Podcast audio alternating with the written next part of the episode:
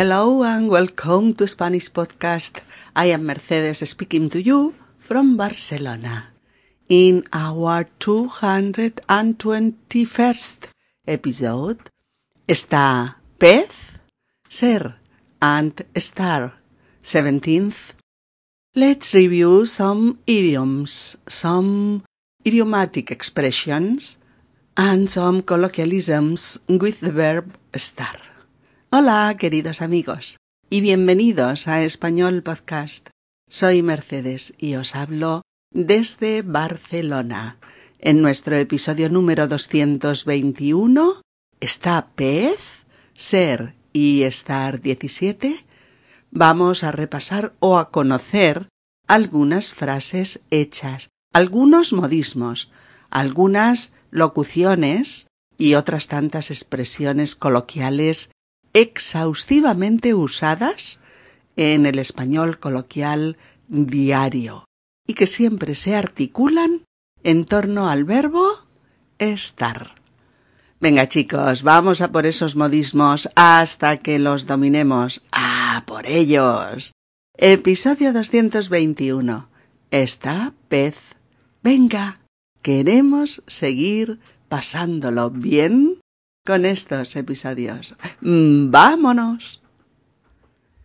Bien amigos, queremos hacer un breve repaso por una serie de expresiones con el verbo estar, que son curiosas, divertidas e interesantes, pero sobre todo, sobre todo, que son normales y corrientes en el habla diaria de los españoles y que a buen seguro oiréis si participáis en, conversaciones con nativos españoles. Bueno, pues la primera es la que da título a nuestro episodio.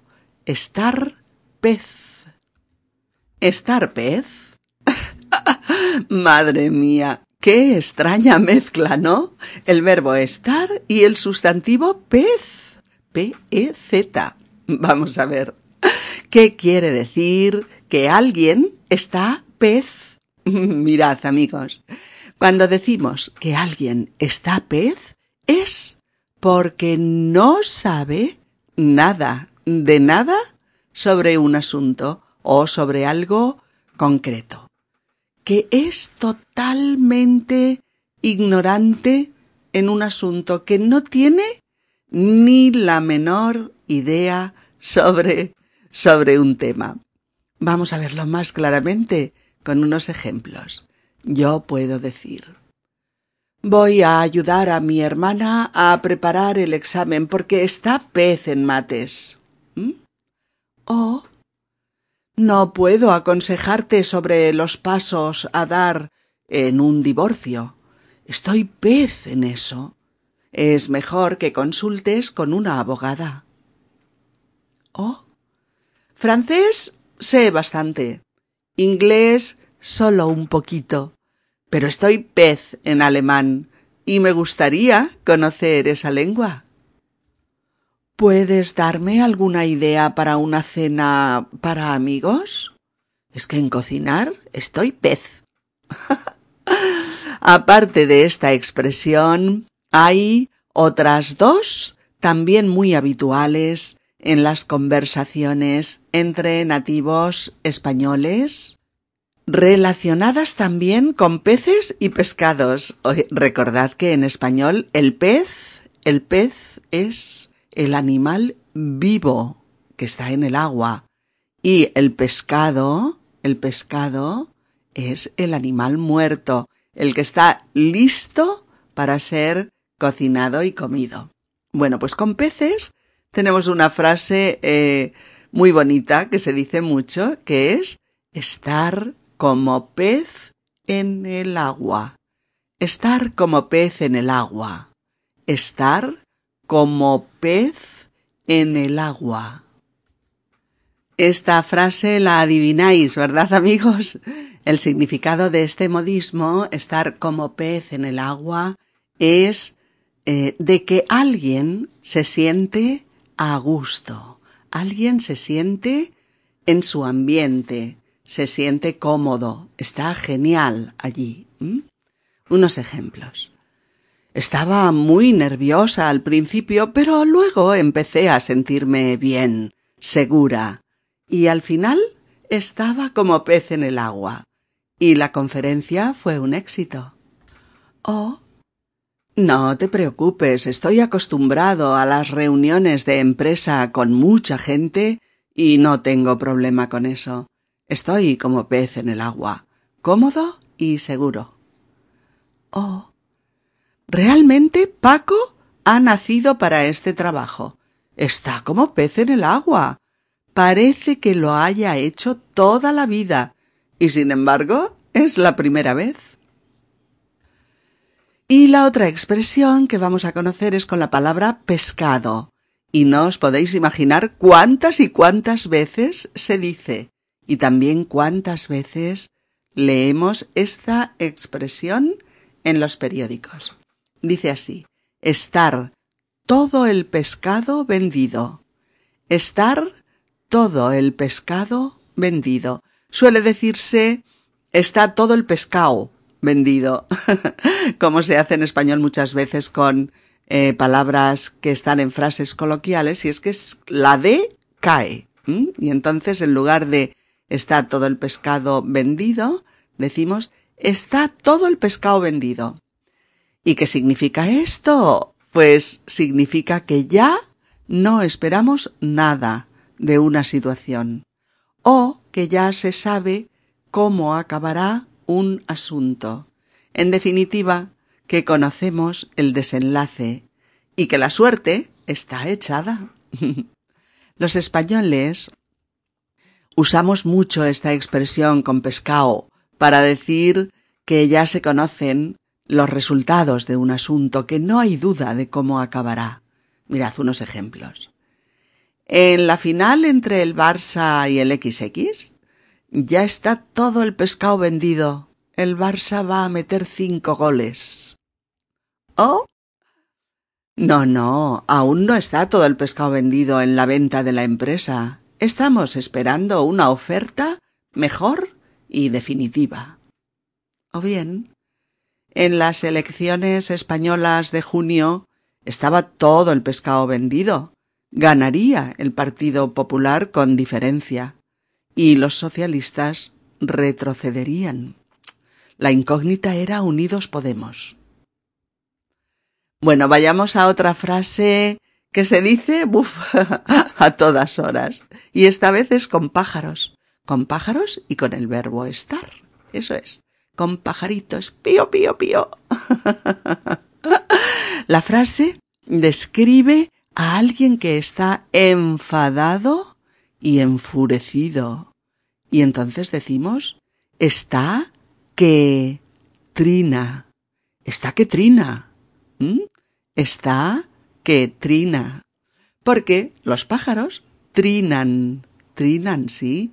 También se dice así cuando alguien está muy, muy impaciente y enfadado y lo manifiesta pues con gestos, con gritos, como en estos ejemplos, mirad. Uy, Jorge debe estar que trina. Ha pescado a tres alumnos copiando en el examen y se enfurece con la gente que copia en el examen. Oh, Pepe está en la autopista con el coche averiado y esperando la grúa. Acabo de hablar con él y claro, está que trina. ¿Mm? En esta misma onda tenemos también con el verbo estar la frase está frito. sí. frito o frita, como un alimento frito en aceite y al fuego. ¿eh? Está frito. Mirad, cuando alguien está frito o decimos que está frito es porque está cansado, harto o muy molesto con algo. Como por ejemplo, hace tres días que no me llama Miguel y tampoco contesta mis llamadas. Estoy frita con el tema, no sé qué pensar. Oh, llevo días esperando una respuesta a la entrevista de trabajo que hice, pero no me dicen nada. Estoy frita. necesito saber si ese puesto de trabajo es para mí o no. Oh, Jorge me tiene frita con sus bromitas machistas. No le hacen gracia a nadie, y a mí menos. Venga, continuemos. Una expresión eh, que oiréis en algún momento, seguro, cuando vengáis a España, y que es estar algo patas arriba. Estar patas arriba. Estar patas arriba. pues sí, puedes dar así patas arriba a un sitio y está así, está patas arriba cuando está eh, desordenado, hecho un desastre, desorganizado, caótico, ¿sí? Probablemente tenga relación con los muebles que tienen patas, ¿no? Las mesas o las sillas, y que quedan al revés al caer, ¿no? Con las patas de madera, pues hacia arriba, pero no lo sé con seguridad. Vamos a mirar unos ejemplitos.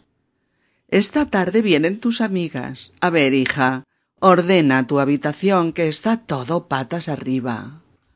Oh, bien. Os invitaré a mi nuevo piso dentro de unos días. Ahora acabo de mudarme y está todo patas arriba. No se puede ni entrar. Oh. Los ladrones no encontraron la caja fuerte pero dejaron la casa patas arriba y lo destrozaron todo. Venga, vámonos. Ya estamos con otra expresión que se dice en multitud de ocasiones. Es esta. Más vale estar solo que mal acompañado. Más vale solo que mal acompañado, también se dice así. Esta frase la decimos para expresar nuestra creencia de que es preferible la soledad a una mala compañía. Eso está claro, ¿verdad? Es preferible la soledad a una mala compañía. Es una frase completamente actual, ¿eh, amigos? Que sigue vigente y en uso hoy en día. Y además se dice mucho, muy frecuentemente. Y se usa mucho para justificar una ruptura amorosa o amistosa. Mirad este par de ejemplos.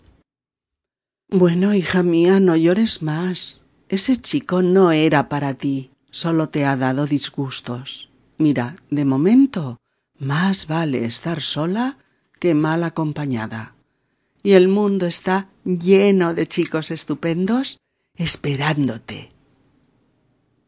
¿Oh? Pues sí, Leonor y yo ya no somos amigas. Me ha hecho un par de putadas y me ha demostrado que es traidora y desleal. La he echado del piso y no quiero verla más. Ahora estoy sola, pero prefiero estar sola que mal acompañada. Bien, vamos con una nueva expresión, con estar. Esta expresión me gusta mucho. Mirad, es la siguiente, estar de vuelta de todo. Hay que decirla así exactamente, ¿eh? Estar de vuelta de todo. Estar de vuelta de todo. Estar de vuelta de todo significa que alguien ha tenido todo tipo de vivencias y experiencias en la vida y ya no hay nada que le sorprenda. Fijaos bien amigos, porque la frase es como es y no tiene relación alguna con estar de vuelta, sin, sin el de todo. Eh, así en corto, estar de vuelta quiere decir volver, regresar. Si yo digo Miguel ha estado de viaje, pero ya está de vuelta, o María ha ido a pasear, pero ya está de vuelta. Pero cuidado que no es lo mismo, ¿eh? Estar de vuelta de todo, de todo, es una frase hecha para decir que alguien eh, ha visto mucho mundo y que ya no se sorprende ante nada. Lo vais a ver muy claro con los ejemplos, mirad. Eh, no me interesa la gente que está de vuelta de todo, se creen superiores y, y no tienen curiosidad por nada. Oh, mi abuelo ha vivido dos guerras, ha conocido lo mejor y lo peor de la vida, y realmente está de vuelta de todo. Sin embargo, mantiene su cabeza y su espíritu jóvenes, y es un ser maravilloso. O yo creo que esa pareja va a fracasar.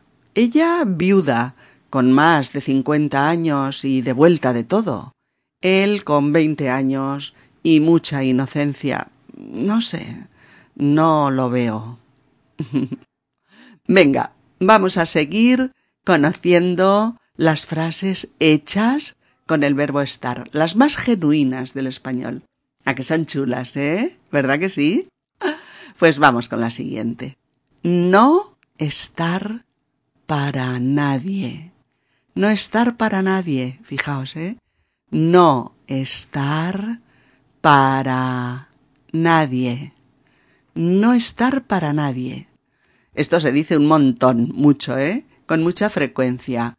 Cuando uno no está para nadie, es porque quiere estar solo. No quiere estar con gente quiere aislarse, necesita soledad. Cuando uno está así, que no quiere ver a nadie, eh, puede ser pues a causa de un disgusto, o porque ha tenido una gran decepción, o porque está triste, o un poco deprimido, ¿no? O porque necesita estar solo, pues para para elaborar algún conflicto. A ver si lo pillamos del todo con estas frases. Hola, sí, es cierto, no contesto emails ni el móvil. Hoy no estoy para nadie. Necesito estar solo. Te llamo cuando pueda. Chao. Oh, he llamado tres veces a Lola y no contesta. Pero ya la conozco y sé que tiene días en los que no está para nadie. Hay que respetar su silencio y esperar. También cuando alguien está muy ocupado y, y, no quiere que se le moleste, le dice, por ejemplo, a su secretaria, no me pases llamadas, no estoy para nadie. O cuando se quiere enfatizar que uno quiere total soledad, se suele decir, no estoy para nadie ni para nada. Otra expresión, vamos allá con nuestro querido verbo estar de uso común y muy frecuente entre nativos, es estar como chico con zapatos nuevos. Estar como chico con zapatos nuevos. O estar más contento que un niño con zapatos nuevos. Estar más contento que un niño con zapatos nuevos. La verdad es que es una expresión que se entiende a la primera, ¿verdad, amigos? Solo con imaginarnos lo contento que se pone un niño cuando tiene un par de zapatitos nuevos, ya lo entendemos. ¿Qué significa? Pues significa estar contento, satisfecho y feliz. Vamos con unos ejemplos claritos, claritos, para que, para que la empecéis a usar enseguida esta frase. Por ejemplo, Sí, sí, Pablo ha recogido su título de monitor de gimnasia y ya podrá trabajar en ello. Está como chico con zapatos nuevos.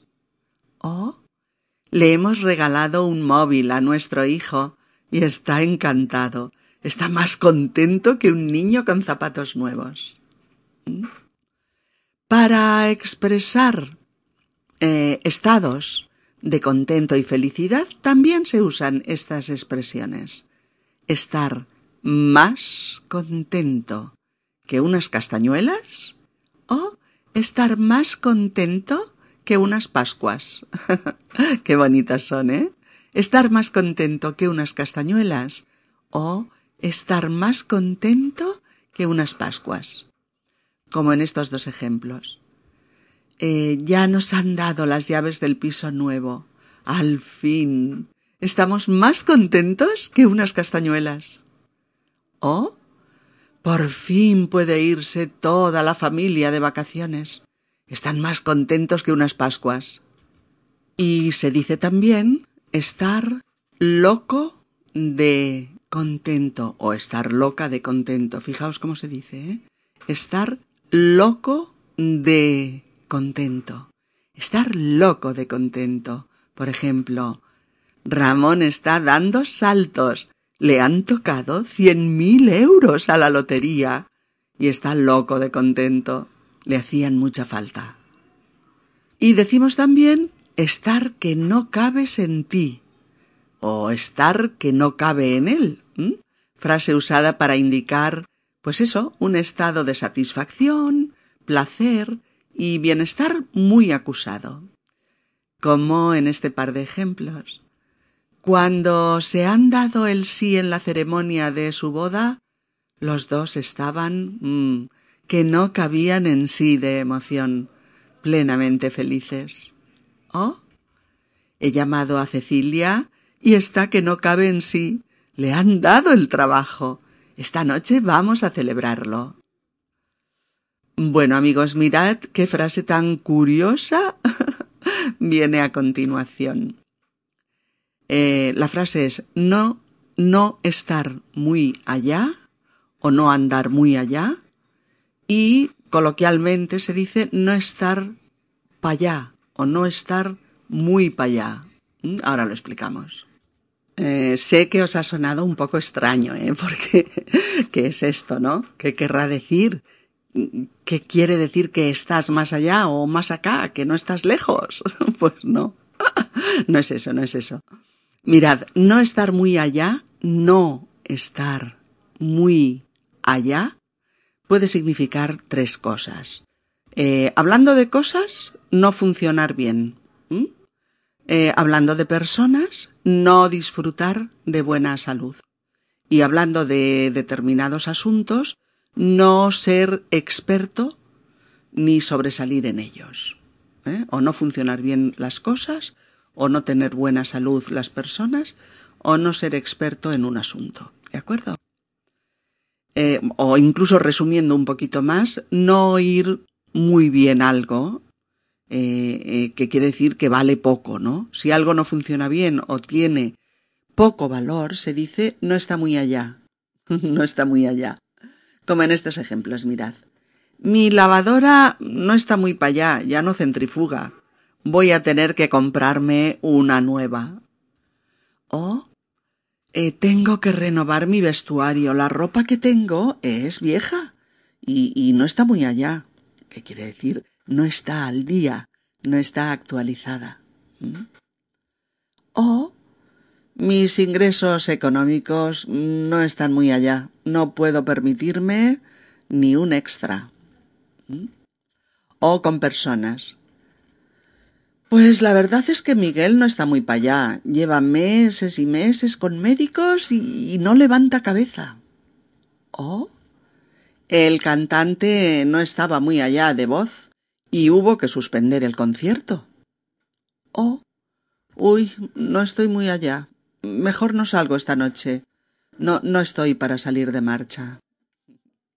Seguro que este no estar muy allá es algo pues un tanto nuevo y un tanto extraño para vosotros, pero dado que lo vais a oír si venís a España o si os relacionáis con españoles, pues es que tenéis que saber cómo se usa y qué significa.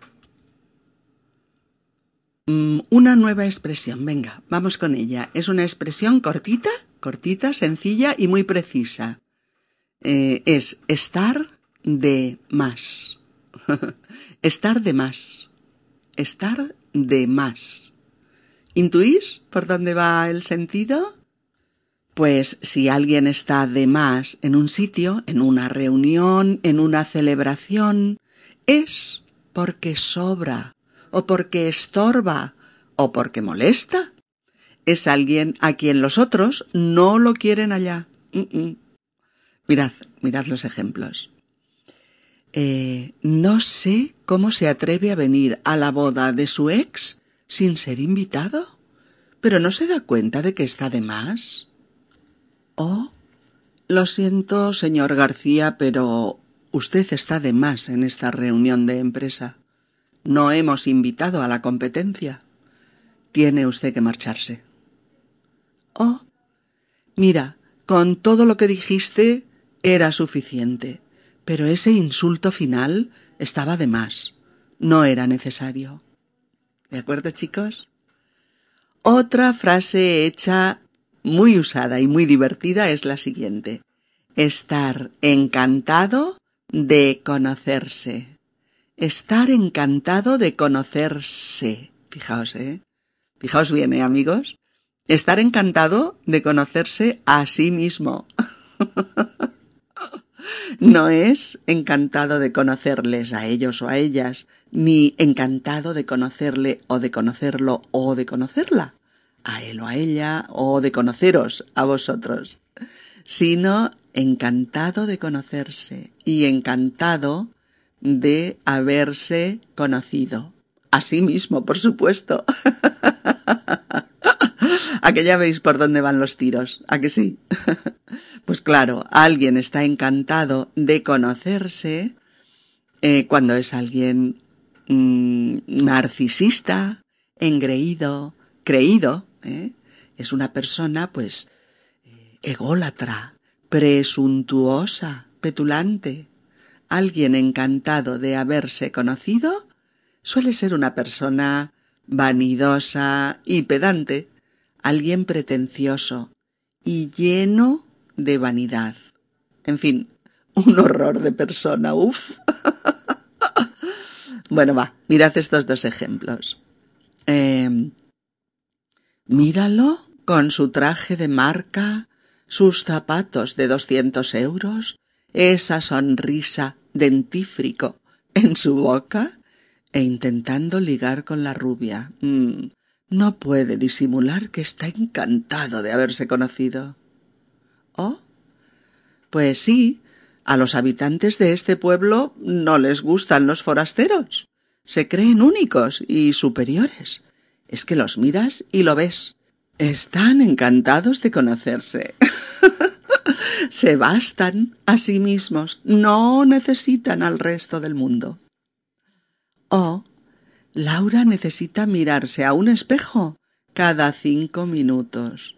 Está encantada de conocerse, pero cansa.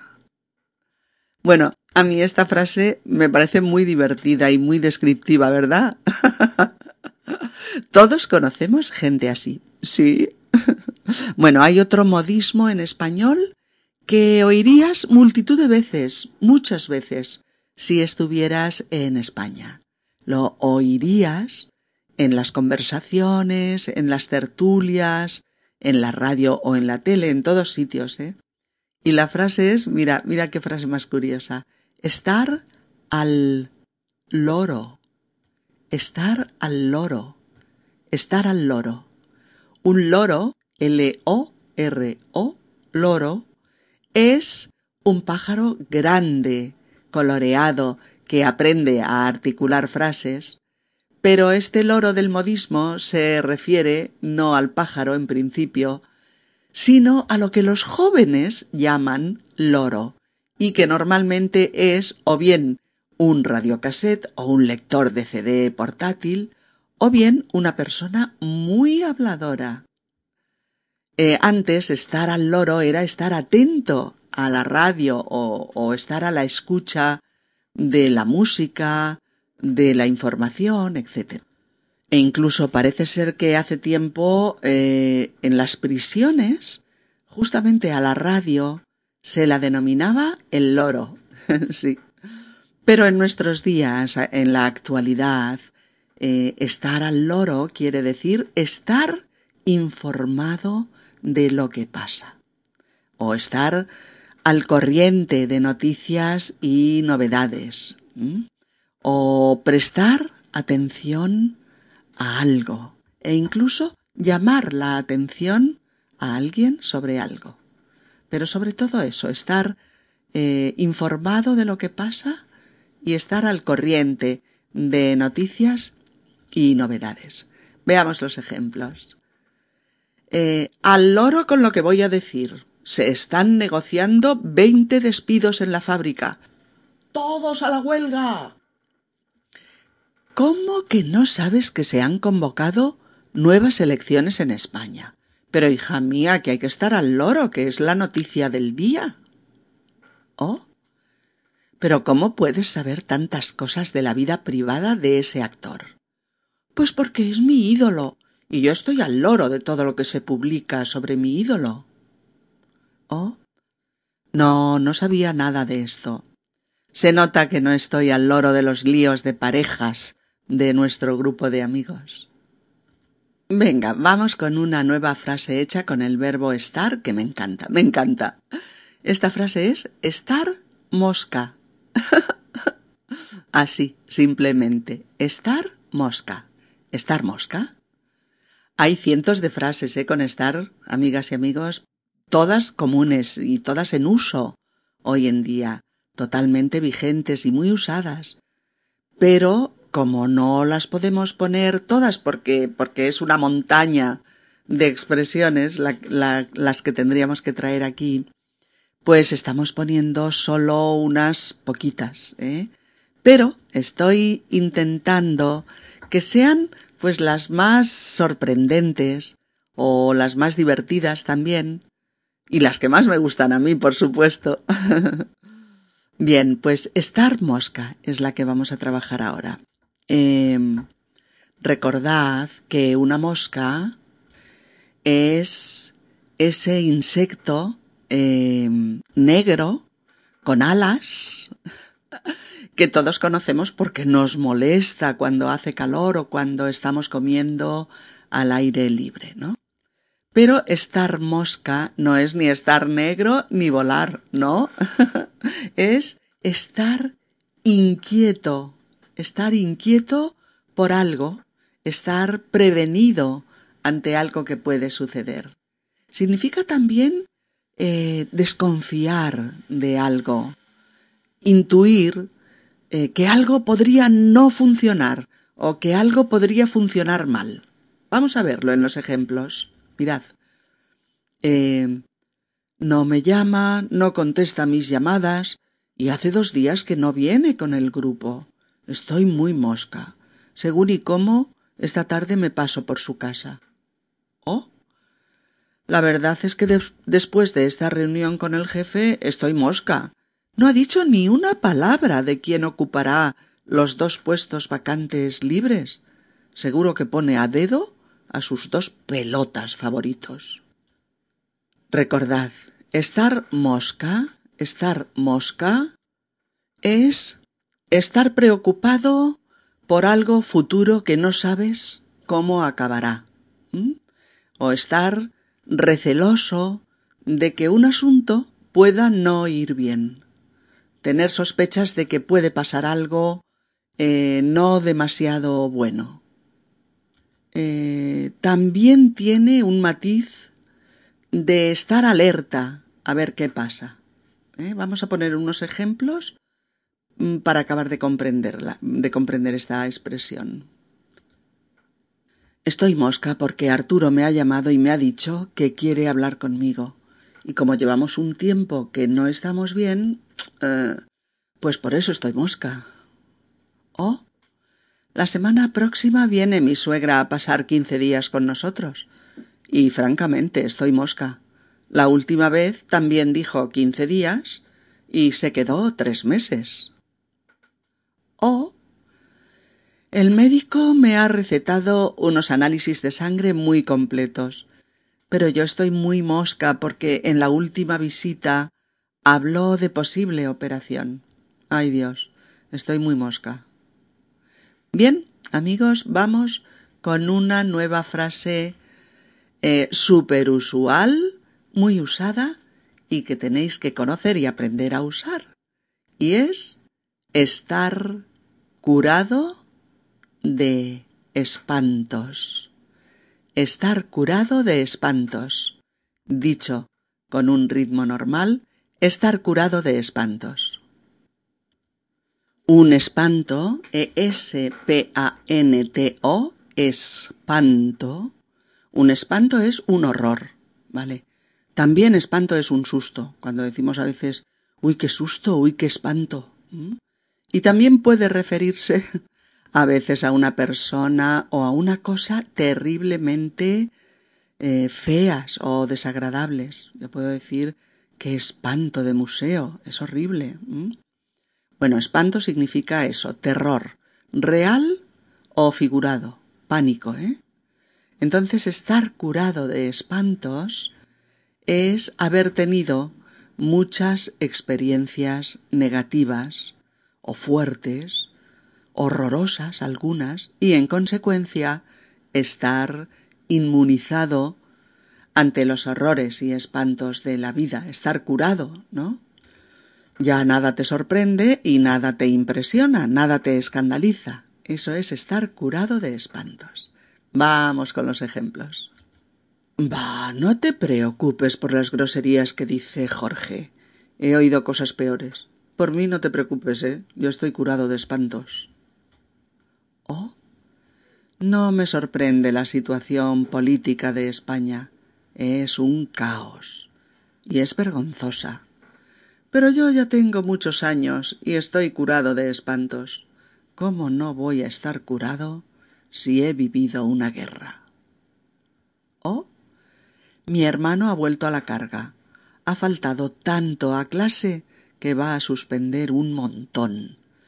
Mis padres van mañana al instituto a hablar de ello. Están preocupados, claro, pero tranquilos. Con mi hermano ya están curados de espantos. ¿De acuerdo? Venga, otra estupenda y divertida frase hecha que oiréis nada más aterrizar en un aeropuerto español y nada más empezar a charlar con vuestros amigos. Y esa frase es No está el horno para bollos. No está el horno para bollos. Fijaos. No está el horno para bollos. Bien, no estar el horno para bollos es una expresión, sí, de tipo gastronómico, pero cuyo significado no tiene que ver directamente ni con el horno ni con los bollos. Porque cuando alguien dice que no está el horno para bollos, quiere decir que estamos eh, en una situación compleja, difícil o comprometida, en una situación negativa, a la que no conviene añadir elementos que puedan complicarla más o que puedan empeorarla. ¿eh?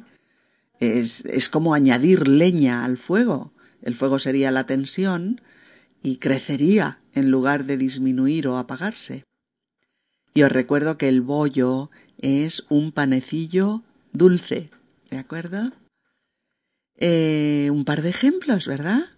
Eh, sería, mira, hija, no creo que sea el momento de hablar de ese viaje tuyo en verano, con tres suspensos sobre la mesa. Ahora mismo no está el horno para bollos. Oh, Oye, que no puedo más. Mi hijo se va de casa. La lavadora y el aire acondicionado averiados. Y mi marido sin trabajo de momento. No me hables de cenas de amigas, por favor, que no está el horno para bollos. es buena esta frase. Bien, y ahora, pues otra frase que también es curiosa y es exótica. Estar a partir un piñón con alguien. sí, es un poquito extraña estar a partir un piñón con alguien. Estar a partir un piñón. Bueno, un piñón, eh, P-I-Ñ-O-N, piñón, es el fruto de las piñas piñoneras. Un piñón es esa pequeña almendra blanca con cáscara externa dura que es comestible, es muy rico y que son muy caros los piñones. Pues supongamos que somos dos personas y tenemos que partir un pequeño piñón juntas. Imaginaos el grado de coordinación y entendimiento que, que haría falta sería enorme. ¿eh? Eh, o si como otra gente piensa eh, fuese compartir, en lugar de partir un piñón, compartir abrirlo, mm, o sea, perdón, partir un piñón es abrirlo para comerte la simiente. Pues lo mismo, compartir eh, un pequeño piñón entre dos no debe ser tampoco fácil. Y si se hace bien es porque esos dos se llevan muy bien entre ellos, hacen muy buenas migas, es decir, empatizan al cien por cien y tienen una gran e íntima amistad. Hay otros estudiosos del lenguaje que creen que antiguamente era partir un quiñón con Q, un quiñón. Y un quiñón e, era una, una pequeña extensión eh, de tierra. O sea que eh, quiñón podía haber derivado en piñón, pero bueno, son hipótesis, ¿eh? Efectivamente, cuando se dice que dos personas están a partir un piñón es porque están muy unidas, se avienen, ¿eh? tienen una gran sintonía entre ellas. Eh, son dos personas que se llevan muy bien, que se ponen de acuerdo en todo, que tienen una magnífica relación entre ellas. Veamos unos ejemplos. Hace un año no se conocían, pero Miguel y Eduardo se han hecho muy amigos. No saben estar el uno sin el otro. Están a partir un piñón. Se han vuelto inseparables. Oh, mi madre y yo siempre estamos de acuerdo en todo. A pesar de la diferencia de edad, estamos a partir un piñón las dos. Oh, Marta y Yola son como uña y carne. No hacen nada por separado. Se pasan el día juntas. Están a partir un piñón. Son inseparables. A veces se usa con algo de ironía, como en el caso de PSOE y Podemos parecen estar a partir un piñón de momento, a ver cuánto dura la buena sintonía. Ya sabéis, amigos, si estáis estrechamente unidos a otra persona y os lleváis fenomenal, estáis a partir un piñón con esa persona. Qué expresión tan chula, me encanta. bueno, vamos con otra. Eh, creo que al principio os sonará algo rara quizás, pero luego os va a gustar mucho, os va a encantar. La frase es estar alguien a sus anchas. Estar a sus anchas, fijaos, ¿eh? Estar alguien a sus anchas. Y dicho deprisa, estar a sus anchas. Si tú estás a tus anchas, en plural tus anchas, en plural, ¿eh? es porque estás cómodo, porque estás a gusto en un sitio o en una situación, como en estos ejemplos. Cuando vuelvo a casa del trabajo me pongo ropa cómoda, me hago un batido de frutas y me siento en mi sillón favorito a leer mi novela. Entonces estoy a mis anchas, en la gloria. Oh, mírale, con su papi, con los juguetes y recién comido. Ahora sí que está a sus anchas el chiquitín. Oh, bueno, hija, no te quejes que acabas de estar a tus anchas en una fiesta y hasta la medianoche. Es que nunca tienes suficiente, ¿eh? No, mamá. Oh, yo estaba a mis anchas, en casa, disfrutando del sábado, y me llega familia sin avisar, cuatro, para ser exactos, a cenar y a dormir. Ay, se acabó lo bueno. Divertida esta frase, ¿verdad? Ya sabes, si te encuentras bien, si estás haciendo lo que te apetece y estás relajado y a gusto, estás a tus anchas.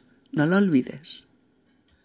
Bien, pues otra frase que ahora en la actualidad también se dice mucho y, es interesante, además de tener gracia, es estar muy puesto en un tema. Estar muy puesto en un tema. ¿Y qué quiere decir esto? Pues mirad, chicos, quiere decir que alguien tiene muchos conocimientos sobre una materia o sobre un tema determinado. ¿Mm?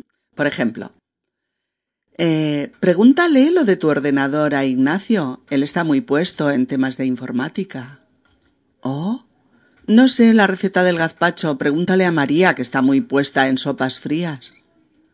Oh, Da gusto preguntarle cosas históricas a Antonia. lo sabe todo sobre la guerra civil española y sobre la posguerra. Está muy puesta en estos temas. O Mercedes hace las introducciones a los episodios en inglés. Lo hace con buena voluntad, pero pero no está muy puesta en inglés. o Lo siento, no puedo ayudarte con el comentario de texto, hijo, no estoy muy puesto en literatura. O finalmente Sigue, sigue, qué interesante. Estás muy puesto en la guerra de las galaxias. Me encanta la cantidad de detalles que conoces. Bueno, amigos, se parece un poco también a estar sembrado o estar sembrado, que se dice sin la D. Pero no es exactamente lo mismo, no, no, no. Alguien está sembrado cuando tiene muy buenas ocurrencias sobre un tema, cuando está acertado al decir o hacer algo. ¿eh?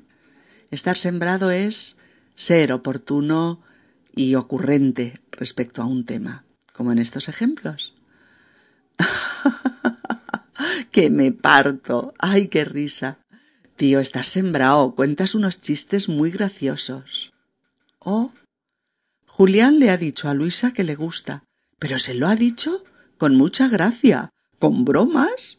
Estaba sembrado el tío, ocurrente, divertido, con frases muy oportunas. Yo creo que Luisa estaba encantada.